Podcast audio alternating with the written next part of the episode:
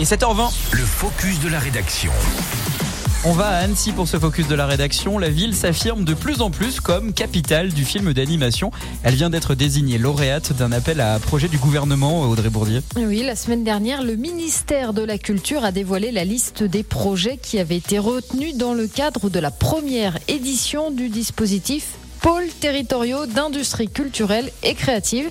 Et donc Annecy figure sur cette liste. Elle a été sélectionnée parmi 138 dossiers, ou plutôt son pôle territorial a été sélectionné, un pôle dédié aux films d'animation. Il comprend le FIFA, le Festival international du film d'animation qui a lieu tous les ans au mois de juin, le marché du film d'animation, mais aussi la Cité de l'image en mouvement, la CITIA.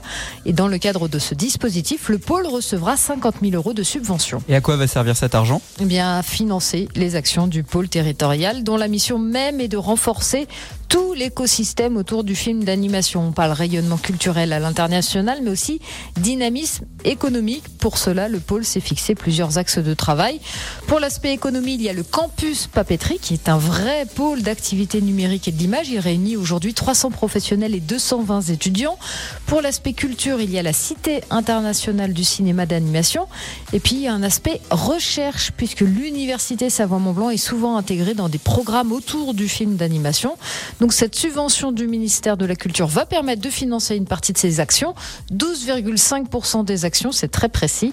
Cela va également permettre de, d'organiser le FIFA, le marché international et puis l'édition hivernale du festival.